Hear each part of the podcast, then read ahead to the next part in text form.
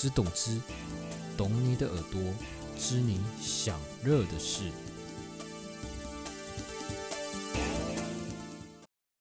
动词动词，大家好，这里是懂听 T S O E 的 A T。好，继续我们第二季的节目，越来越复杂的日子，谁懂你？这一季的节目呢，我们就邀请了各行各业的，不管是我的朋友，还是一些呃在各个努力去努力的人们，他们关于职业的故事，以及他们对于音乐的感受和一些他们背后一些有趣的趣事。那今天呢，邀请的这一位我多年的好朋友，他蛮特别的。他在他的职业呢，在台湾其实是还算蛮新的，也就是说，你可能在生活上都会用到它，但是你没有想过这可能会成为一个职业。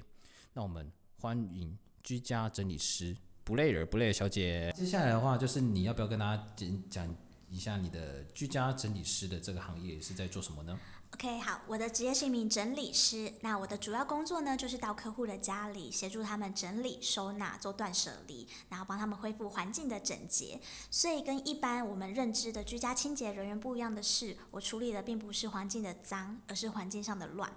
那因为这样子的服务呢，非常需要客户本人在现场跟我们一起进行，所以我们过程中也会聊到非常多，就是关于内心的事情。那通常也都会借由这个整理环境的过程，陪伴他们梳理心境，甚至提升他们的生活品质。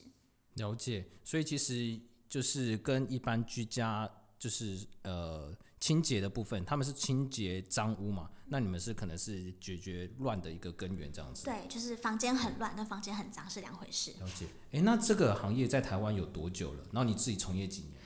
呃，就我所知，台湾第一名做这个事情的前辈，他目前职业大概七八年的时间。哦，其实也蛮久的。嗯，其实蛮久的。那我是大约二零一七年的时候入行的。OK，三年三三年左右，其实就是也算前半前半段，诶，前前段班嘛，就是在投入这行业的时候。呃，对，因为那时候想的是我想要早点做自己想做的事情，然后趁这个时候算是一片蓝海的时候赶快投入。那你觉得在这行业有，你觉得要有什么特质？要有什么特质？我觉得除了自己本身喜欢整理收纳这件事情之外，其实也还蛮需要倾听力跟观察力的，然后还有同理心。对，因为每个人房间会乱的原因不一样，他可能有他的困境、他的困难。那他如果舍不得丢掉一个杂物，背后也会有很多的原因。所以我们会借由这个整理，然后并且跟他聊天的过程，去陪他找出问题的核心。然后在这个过程中，也需要很多的沟通跟说服，才有办法真的帮助他们去改善的现状。因为比如说有些人他就是购物狂，他就很爱买。如果这个问题没有解决的话，那我再去一百次都没有用，因为他就是会不断的带东西回家，然后不断的把房间弄乱。了解。对，哦，所以其实就是那这个部分的话，你是一次性的就可以帮他解决吗？呃，基本上我会这样讲，就是我们整理师通常都是一次性的服务，对，基本上是可以一劳永逸的，因为我们会整体的帮你做规划，然后从此之后你只要按照我们的建议，然后维持良好的习惯，基本上不会复乱到哪里去。了解，所以，诶、你们这样的话都是一次性的，那会有就是再再放的概念吗？再犯嘛？你说回头客这样子就是？呃，应该应该这么讲，你们现在会就是你的这样理念，就是希望不要有回头对，课吗希？望不要有。对，但是应该还是有这样的案例吗？其实还是有，但是做第一次跟做第二次的感觉就会不太一样。第一次是真的整体帮他规划，把他所有的东西都捞出来，然后重新大风吹，帮他做收纳这样子。那第二次呢，他可能复乱是因为可能生活太忙，或是他又有增添新的东西，他生了小孩，家庭有新的成员等等的这样子，就是他生活上有变动，他需要做调整，那我们再去帮他做一次。那更多的所谓的回头客，其实真的是他们太忙太累了，没有时间去做收拾。那我们其实只要到府去帮他们把他乱的东西再归回原位，我们第一次帮他规划的那个地方就可以了。了解，所以他其实是不是一个也蛮耗体力的工作啊？听起来，因为你好像要帮客户，因为他可能呃居家乱的的定义有很多种，它可能很多大的东西啊，或者什么杂物，那你是不是大概一次这样的服务大概的流程什么？可以跟大家聊一下吗？流程是我会先请他带我导览环境，然后开始整理的时候，边动脑就开始边动手，帮他做下架，然后物品的分类。那等他的东西都整理分类的差不多了之后呢，我再根据他的环境现况，他有什么样的家具跟收纳的用品，然后再帮他把东西放回去，让每个东西都物有所归。这样子他之后就会很好维持，然后也不会找不到东西在哪里。嗯，像这样。那至于你说非常的耗体力，的确是，大家可以想象一下过年大扫除的感觉，那就是我每天工作的感觉。我靠，这个很难想象，因为像我大扫除，的确过年的那一次，我就真的不会想再碰了。可是你是每天的几乎，对，每一次的到府工作都是那样子的程度，因为我们绝对会做的非常彻底。所以很多人都会呃问我说：“那请问你整理一个客厅或是一个房间要多久？”我会说没有办法直接告诉你，因为我必须要看到照片，我看到你有多乱，你有多少的物品，物品本身多杂，那你空间可以利用的呃收纳的范围到底有多少，然后才去他去做评估。那基本上呃就我的经验，一个空间大概完整整理要四个小时。哇哦！对，四个小时，也就是说你一天 maybe 接两个两到。一个一个而已。对我一天最多就接一个，因为时间很难估算。像我昨天只有做一个大概两平到三平的小房间而已，可是就花了大概快六个小时。对，因为呃，我大家都会觉得整理东西不就是把东西放回去啊，把桌面净空这样就可以了嘛？但我们不是，我们会帮你房间解压缩，我会把你所有柜子里面东西都捞出来，重新带你看过一遍。所以你的房间、你的抽屉有多少东西，是我们必须一一经手的。那真的花时间的部分也是在这里，就是陪客户去筛选他要的跟不要的东西是什么。那我们再来做分类跟收纳。OK，那问一个你在执行上的一些一些小细节好了。万一你比如说在收东西的时候，万一客户，嗯，应该是说他可能会有他自己想要。不想公开的隐私，那遇到这些问题的时候，你们会怎么处理啊？哦，我之前在到府前，我都会跟他们说，如果有贵重物品或是你比较不想要被看到的东西，你可以妥善收好。对你先收好，然后或者是哪哪个抽屉你不想让我看到，不想开，那我就不会去开，就不会去整理那边。可是这样是不是就没办法，就是完成贯彻你们的任务？因为其实，譬如说，就是他房间已经够乱了，但是。你又说你有什么东西不想看，你要先收好，但是就是找不到那个东西，这样子嘞。哦，真的，我我你刚刚这样问我的问题，我想象的是他们可能有一些比较私人的，或者是内衣裤那种，他觉得比较隐私的东西不想被我看到，那我就会先提醒他说，哦，如因为我我的经验是这样，就是如果每次都会打开抽屉嘛，他们都会让我开抽屉要开始整理，可他们突然很紧张说，哎，这个不要开，那我就会说，哦，好，没关系，那我们就这里就不动了，像这样子。那这样的话是不是就没办法？完整的整理完这个这个空间，可是他通常那种不想被看到的小东西，可能就只会在某个地方而已。就其实还好。对，其实还好。那你刚刚说的，如果他很重视隐私，他不想让人家来碰他东西的话，那他也不会预约我了。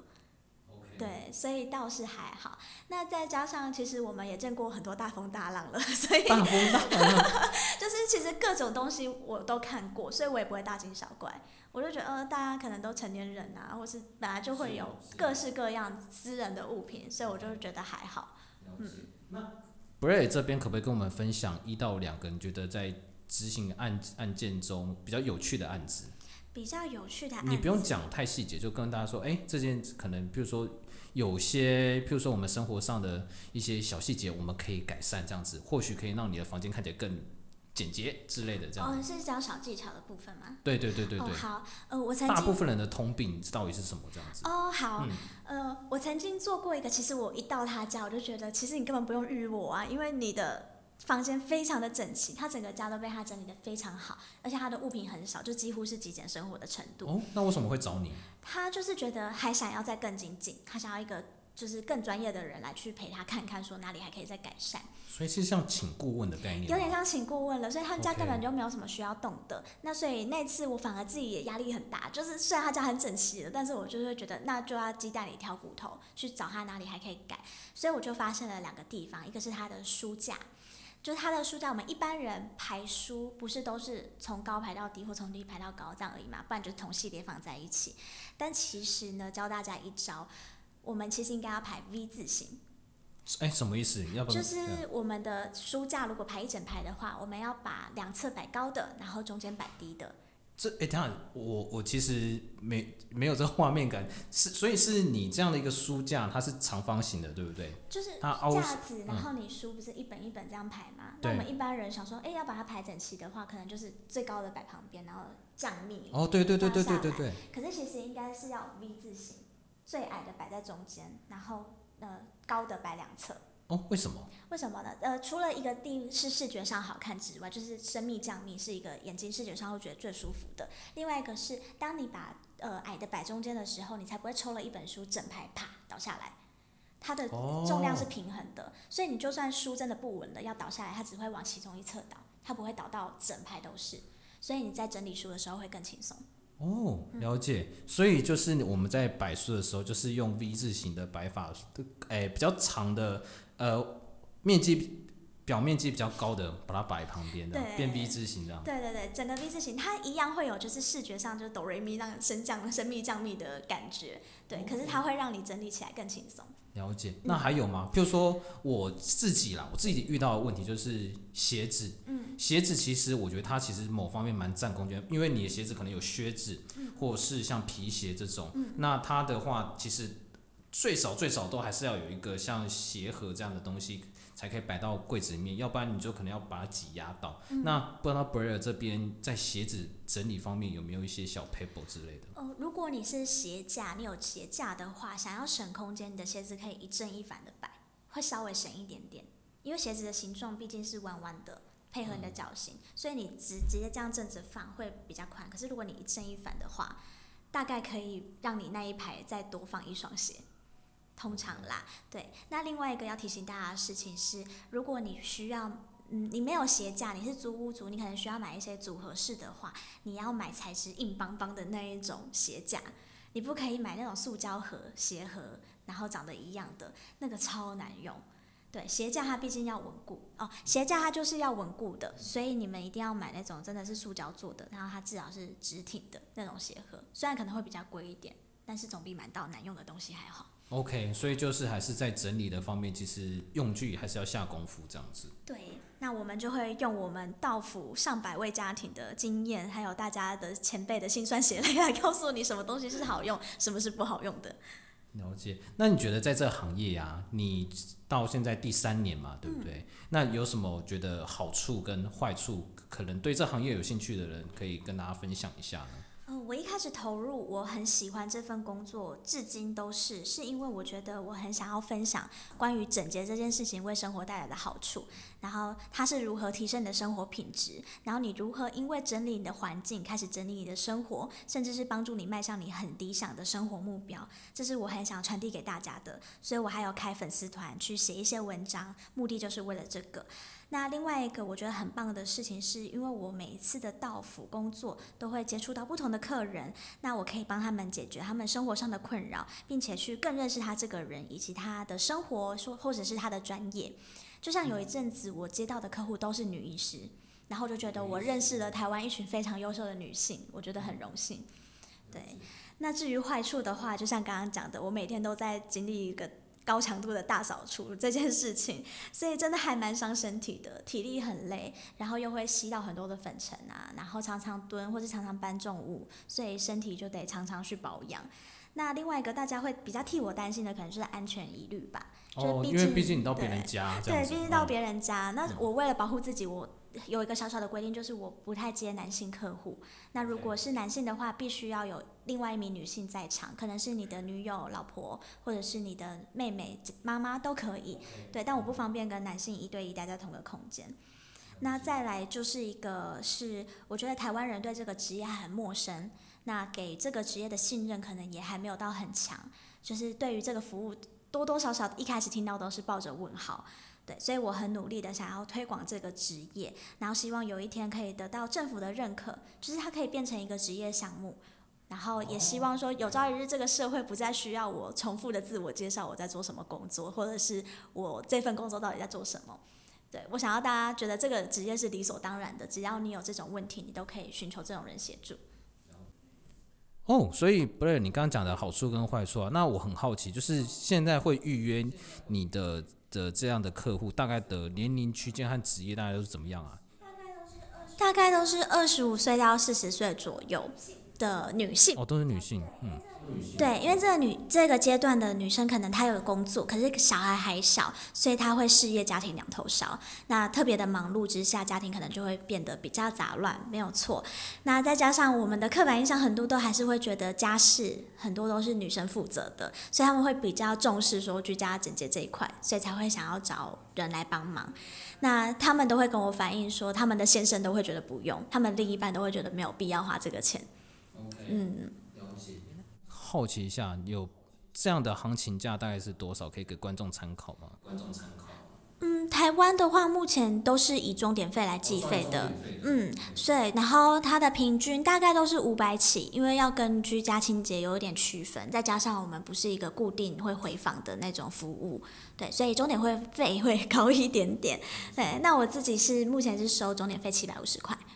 其实也可以不讲那么细啦，我是想让大家知道一个区间。如果真的有需要的，然后经济又负担得起的，其实请居家整理师来协助的话，其实可以在你在生活上的一些方便程度可以高很多，对吧？嗯，对，很多人都会说这个钱虽然不贵，哎，不不，对不起，好，很多人都会说这个费用可能比较高，但是很值得，因为他可能已经脏乱个五六年了，可是花一天的时间就可以解决他过去。累积很久的问题，嗯，加加上我刚刚有讲到，这个几乎是一次性的服务，所以如果想要改善现况，然后想要体验这个整理的好处的话，真的可以找整理师来试试看，突破你原本收纳的。哎，那像这样像这样的行业的话，到底要去哪里找这样的资源去上课呢？有没有？不累，我记得你有在开课嘛？要不要跟他工商一下你的课程之类的？好的，呃，我自己是在台中有开课，那我的课程除了去讲一些整理呀、收纳的事情，也会教大家怎么接案，那甚至我会带着我的学生一起实习，协助他们后续接案的事宜。对，那不过因为我是在台中，那现在在不管在台北、高雄，其实也都有很多的同行也有在做这样子的课程的训练，甚至有公司行号在提供这样的课程培训，还有工作机会。所以如果有兴趣的话，可以用关键字下去找找看。好，刚刚聊了那么多的居家整理师，希望相信大家对于这个行业已经有初步的认识。那如果有更多的兴趣的话，可以去上网看一看。好，那现在进入呃，就是懂之懂之的一个节目的一个精髓啦。刚刚 Brayer 他都是帮大家整理大家的房间，对吧？对，居家空间。那音乐这东西呢，其实间接有部分它是在整理我们的心灵啊。现在我们就来了解，就是居家整理师，Bra，他对于音乐上的一些看法，还有这个他这些音乐是否可以在他的工作上有一些帮助之类的。好，Bra，你应该这么讲，你平常听音乐吗？听听，哎，为什么讲那么心虚啊？我们可以讲直接，哎，听音乐，听音乐，可能因为我认识太多什么热音社、吉他社，然后或者是常常跑独独立音乐现场的人，所以这。就是我会觉得有点心虚，是我觉得我好像不是真的那么听那么多音乐的人，对，可能就只是。OK，那你听音乐的来源都是从那边来，从哪边来呢？从哪边来？真的很多都是朋友介绍，哎，大家分享自己在听什么，然后我就是多多尝试，就别人介绍或者别人只要在那个 Spotify，然后分享到 IG 现实动态的，我几乎都会点进去听听看。对，像这样子，呃，想要多广一点。对，我觉得我没办法很深，可是我至少可以多听，然后去多接触不同的音乐。所以你会有这动力去了解新音乐这样子。OK，那这么说好了，你第一次认知到音乐品味这是什么时候？我跟大家解释一下什么叫音乐品味好了。音乐品味呢，就是可能就是诶，大家可能都在听某 A 的音乐，但是呢，有一天你就会发现说，诶。B 或 C 这东西其实是更适合自己的。你从有这样的一个意识形态的时候，大概是在什么时候？可以跟大家分享一下吗？呃，大概是我在大二还是大三的时候，那个时候我认识了吉他社的人，然后因为他们对听，他们音乐品味都非常的广泛，然后透过他们，我就是听了很多我以前从来不会去接触的音乐，因为过去我真的是只听流行乐而已。然后也不会去尝试说要听独立啊，或是听一些乐团，这样，那尤其是那一个暑假，我在网络上无意间搜寻到一个网络电台，那那是一个非常喜欢音乐的男生他放的，那是一个还没有 podcast 的年代，那他几乎每个晚上都会 on air，然后分享自己的各种歌单，然后那个电台的网页的聊天室就在旁边，所以那个聊天室就像直播一样，就是很热闹，听众都会在那边聊天打屁这样子。对，那那个暑假是因为我是为了打工，我一个人留在学校很无聊，同学都回家了，然后我一个人在那边而已，所以那个电台变成我每天晚上都会期待的事情。我可以跟素未谋面的人一起乱聊天，然后可以去听一些自己没有听过的东西，对，所以会觉得非常的期待，然后也觉得那个。小圈圈很温暖，这样子。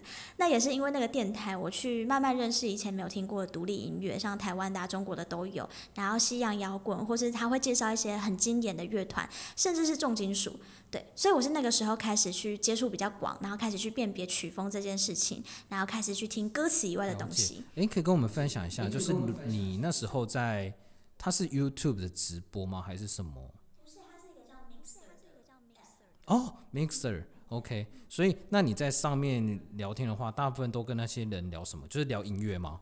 有那么震惊哦？就是聊音乐，哎，也没有到那么震惊，因为他那个听众其实有很多都是他自己的朋友，然后就是一群臭男生会乱开玩笑。所以你就是在一群臭男生里面跟大家聊音乐。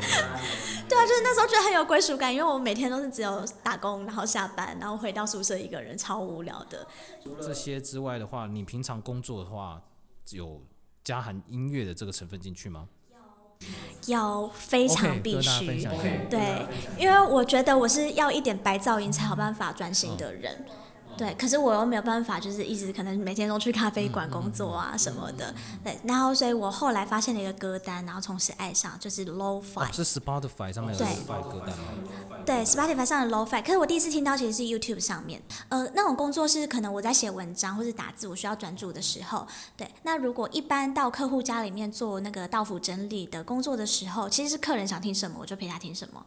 哦，对，嗯，所以会有那种基督教家庭就放圣歌，我也觉得很有趣。对，就是哦，以前没有听过，来听听看圣歌是怎么样。对，然后有些人他就是会听古典乐啊，然后有些人就是哇，音乐品味超好。对，就是我去过一个家，他有非常多的那种很经典的乐团的唱片，然后或者是有那种很经典的电影的原声带之类的。就是在那个年代，我觉得是盗版很猖獗，就是应该说他买那个专那些专辑年，那是盗版非常猖獗的时候，可是他去搜集了非常多不同类型的。对，然后会跟我介绍说，哦，这个音乐家是怎样，然后这个团是英英国的什么什么什么。哇哦，所以就是根本是除了去工作之外，你也是去上一个音乐品味课这样子。对，音乐品味课的感觉。后期问一个，帮大家问一个，你是哎，就是你去各个不同的个案客户家的时候，他们都会放不同音乐嘛？因为每个人都有不同喜好。对。那你没有发现哪一种曲风或者是哪一种音乐可以帮助你可能在你？工作方面会更更顺畅之类的有吗？有没有这样之间的关联？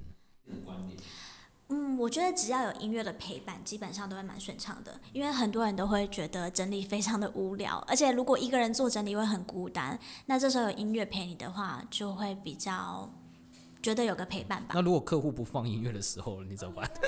哦，也没有关系，对，就是尊重他们。可是反而是很多人会整理到一半跟我说：“哎，我觉得好像有点安静的，不然我们来放音乐好不好？”哦，就是他就可以可能放他自己常听的歌这样子。对对对对对，我就说好啊好啊，你听什么我就跟。你有会跟他聊聊音乐内容吗？除了聊你的工作，就是整理方面的东西。如果他放到我喜欢听的东西的话，我就会好奇问一下，说：“哎，这是什么团，或者是这是什么歌，什么歌单？”对。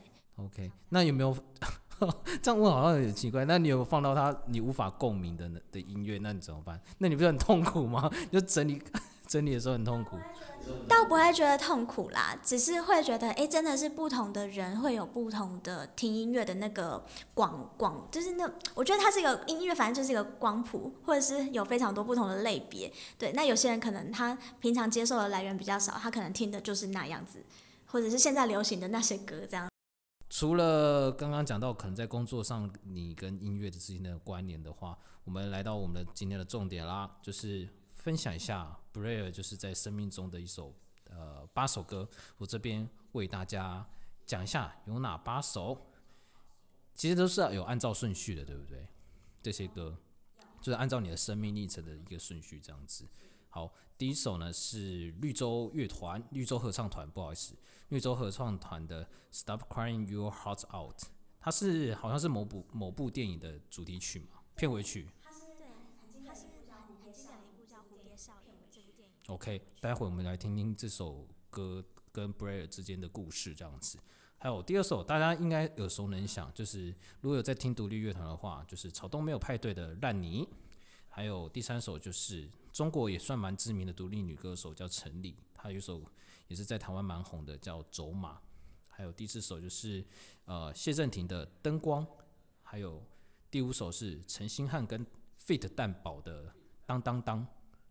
对，还有就是。捞你，这这个歌手我之前没有听过，就是但是在 Braille 跟我提到的时候，我去听，哇，惊为天人，他就是有点类似 Lofi Lofi 的歌的曲风的感觉。这首歌叫 Super Fast Spotify Studio NYC，对，一定要听这个版本。对，一定要听这个版本。这超这超有趣。我们等一下来了解一下这首歌到底背后有什么故事，而且它的歌名非常的独特，还特别冠名了 Stop Spotify Studio 这样子。好，然后接下来是郑怡农的《玉仔心》，玉仔的心。那这首歌的 MV 也很有趣，待会 Blair 会跟我们分享他这首歌给他什么启发。然后接下来是茄子蛋的《窒息》，还有顽童的《二零三零》这样子。好，那 Blair 你因为我们时间诶节目时间的关系啦，这八首你就是选三个来跟大家讲，你会选哪几个呢？嗯，好，那我先讲那个 Stop Crying Your Heart Out 这样子。这首歌非常的好听。那为什么它对我是很重要的一首歌呢？是因为我是个非常爱看电影的人，我从小就看非常多的电影。那可是我过去看的都只是剧情，然后顶多一点点画面而已，我从来不会去在意它的配乐、它的主题曲。对，所以我之前完全没有留意到音乐这一块，那是直到那一首歌出现在这部电影的片尾，然后开才开始让我重视，哇，原来片尾曲的影响这么大，它是会让整个电影的余韵拉得非常非常长。所以从那一部电影之后，从听了这首歌之后，我呃过诶，后来看电影其实我都几乎会做到最后。对，然后去听他后面给的歌是什么，然后去享受那个电影的余韵，然后甚至去观察说为什么是这首歌，对，为什么这个是配乐，那这首歌的歌词有什么含义，是不是有办法搭在一起，这样子开始去研究电影里的音乐这一部了解。其实我自己也分享我自己的经验啊，就是电影的配乐这部分，还有就是呃背后呃就是呃、电影结束之后排跑那些字幕的时候，我记得近几年大家有在倡导这件事情，就是做到最后听那个音乐，因为它其实那首片尾曲，不管是它里面的插曲还是片尾曲，其实都跟歌曲的呃不不好意思，跟电影本身的剧情其实有很大的关系。像我自己觉得啦，就是不知道各位观众还是 Blair，你有没有看那个漫威系列的电影？我觉得漫威系列的电影，大家可能会觉得哦，超主流，就是一就很资本主义，就是打打打杀杀。可是我觉得它其中有一部分支的电影，我觉得做的非常棒，尤其是它的音乐，那部叫《星际义工队》，是吧？是吧？我看到你惊讶的表情。星际义工队，他就是把所有的经典老歌，他而且真的有那张专辑哦，就是舞曲大帝国，然后就把它融进去。那时候我听到，我看了那部电影，我记得我是在诶、在 Netflix 上看的吧，其实也有一段时间了。那时候看的时候，哇，Amazing！天呐，竟然有人可以把音乐跟一个科幻的剧情。就是很很两极，你知道吗？它就是很老的歌，可能一九六零甚至七零年代的一些老音乐，然后跟剧情做结合，而且他的那配乐其实都搭得非常好，而且又融入他主角的故事，因为主角星爵他本来就是从地球来，然后好像过了二三十年之后才回到地球，然后然后说那那些歌就是他童年他妈妈给他听的歌，对啊，就很感动，然后他搭配的很巧妙，所以如果说一部电影它的配乐是这样子很用心的搭配的话，其实我会觉得我会更想了解这个电影背后的所有事情。嗯嗯。然后说到你刚刚说的漫威，就分享一个我以前有多么木耳。对，那我《复仇者联盟》第一集出来的时候，我跟我当时的男朋友去电影院看，然后看完电影我们在逛街，他就一直在哼那个配乐，就是他最有名的噔噔噔噔噔噔噔噔那个东西，对，第一集到现在好像，哎，第四集好像都是。都是对。可是我那天我就很不耐烦，我就问他说：“你为什么从就是刚刚出来到现在一直噔噔噔？”我说：“我在哼刚刚那个配乐啊，我完全听不出来。”就是我木头耳朵，我完全不留意音乐到这个程度，就是整整部电影看完了，我居然对它的配乐一点印象都没有。那时候还没有，我只是觉得，哎，为什么我对音乐一点感觉都没有？哇，有有有到必要批判自己的程度吗？对，我真的是很批判自己的程度。我真的不得不说，我以前就是只听流行乐。OK，哎，那除了这个之外，因为你刚刚有说你是很喜欢看电影的，那除了这一部《蝴蝶效应》之外，那你有没有其他印印让你印象深刻的电影配配诶电影配乐很好的电影呢？哦，我还有一部我至今印象很深刻的是多兰的电影，叫做《亲爱妈咪》。对，这部算是这部这个导演也也是巅峰之作吧。然后他的片尾我印象很深刻是那个 Lana Del Rey，我不太确定是不是这样念，The Born to Die。因为这部电影是在描写一对母子之间的互动，然后那种很窒息，然后。亲情无法割舍那种牵绊，即使很憎恨对方，可是因为是母子的关系，然后必须互相拉扯。对，那最后电影就是抛出了一个很大的疑问留给观众，然后配着这个《Born to Die》这首歌，然后就是告诉你说：“哦，我很爱你，可是我们之间还是没有解答的那种感觉，会让你觉得哇，那个窒息的很像一颗石头压在心上，然后让我就是坐在椅子上久久不能自己。了解。其实电影很多的时候，它的剧情会让我们情不自禁的跟自己生活中结合，所以它的 maybe 声音，尤其听觉，在我们感官中又是最算是最敏感的，因为像我们最常用的感官就是眼睛、眼睛和嘴巴，所以相较于听觉的话，它是收的器官，那它在接受感官和情境的话，它又是最强的，所以在这方面的话，影响也也会进而会变得更深这样子。OK，谢谢 Blair。这首歌的分享。那第二首歌，刚刚那首我就提到，呃，在 Spotify Studio 录的吗？就是我不知道，应该是 Super Far 这首歌，跟大家介绍一下。哦，好，这这首 Super Far 我之前从来没有听过这个乐团，然后是有一天 Spotify 推荐那个清单突然推给我的。就是谢谢演算法这样子，好，那这首歌非常的神奇，它出现在我一个非常焦躁的夜晚，我一个人抱着电脑坐在书桌前面，然后在赶着我的工作，然后家人都睡了，环境很安静，只有我一个人，然后我就戴着耳机，然后突然耳朵传来这首歌的声音，对，就所以是在一个我挑灯夜战的时候，然后那首歌是一个应该是电子合成的音乐吧。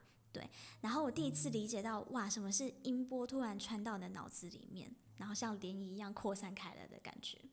对，就是这首歌让我真的是完全停下我所有的动作，然后很专心的沉浸在那个主唱的声音还有他的伴奏里面的感觉。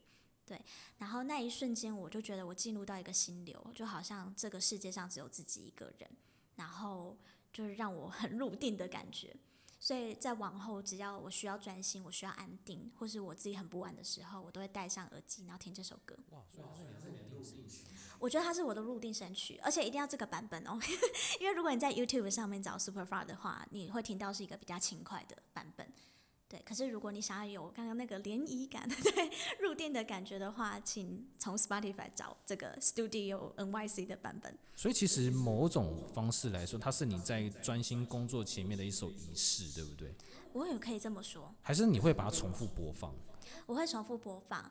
而且就是不只是专心一事，而是我如果觉得很想要享受一个人的感觉的时候，比如说一个人开车回家，或者是工作到很晚很累的时候，然后回到房间要好好休息的时候，我会先享受一下这首歌。哇，所以它其实蛮百搭的。除了你工作之外，诶，想休息的时候，想放松的时候，你都会拿这首歌来当一个开头，这样子。对。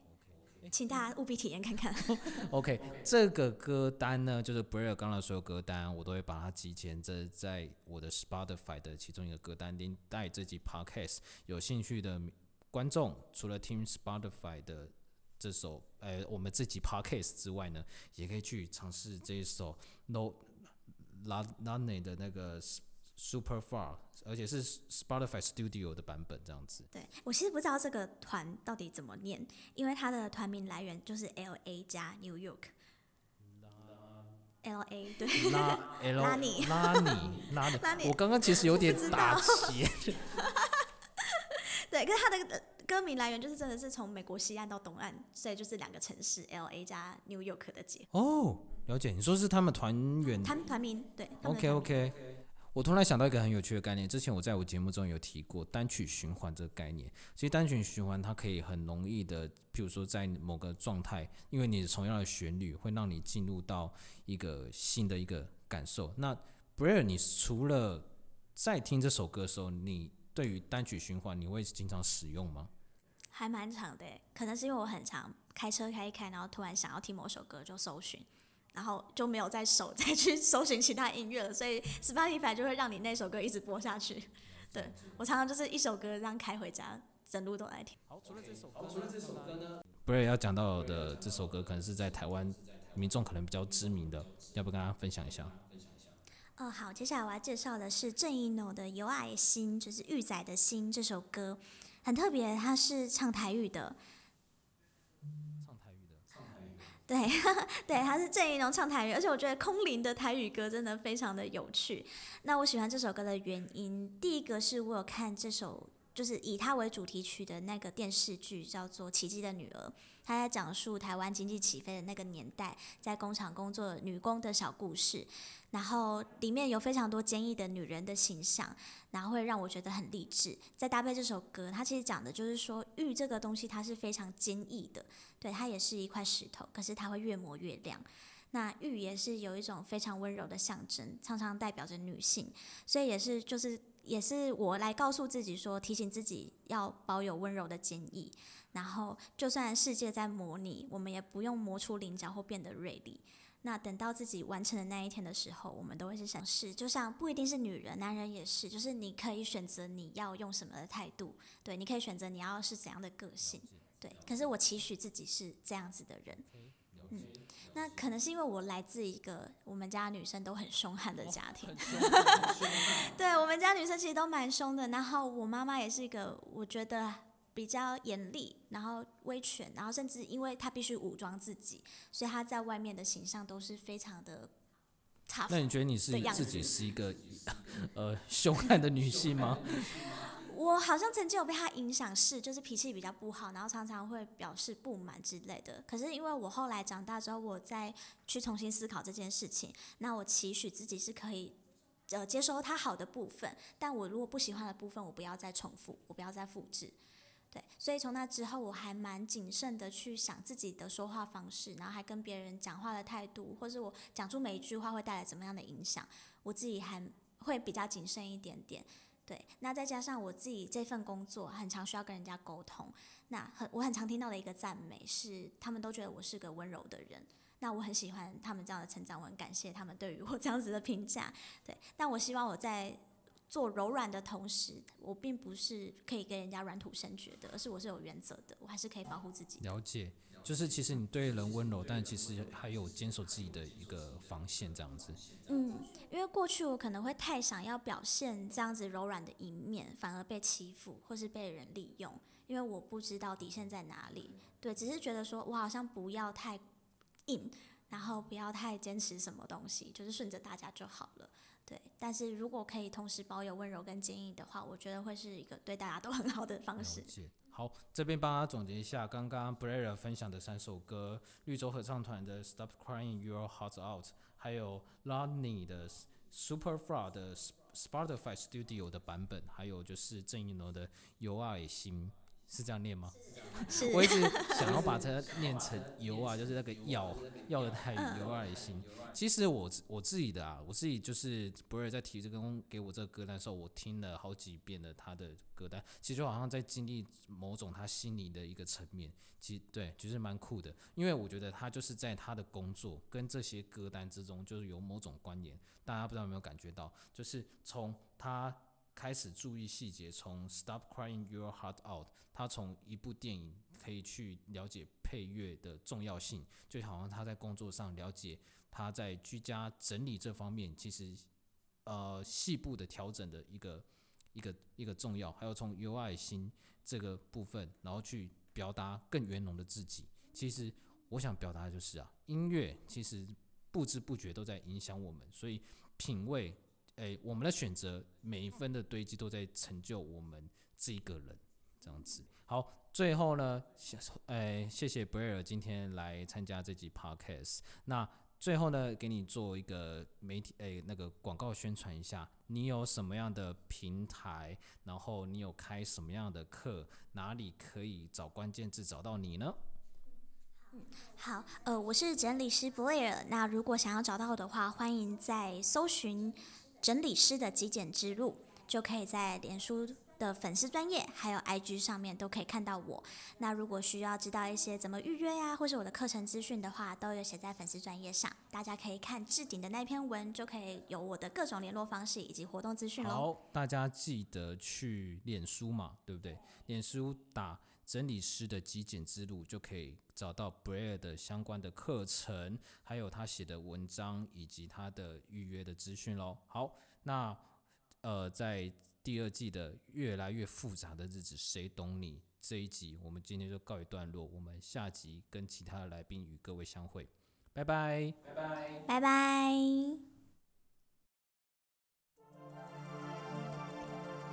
感谢大家今天的收听。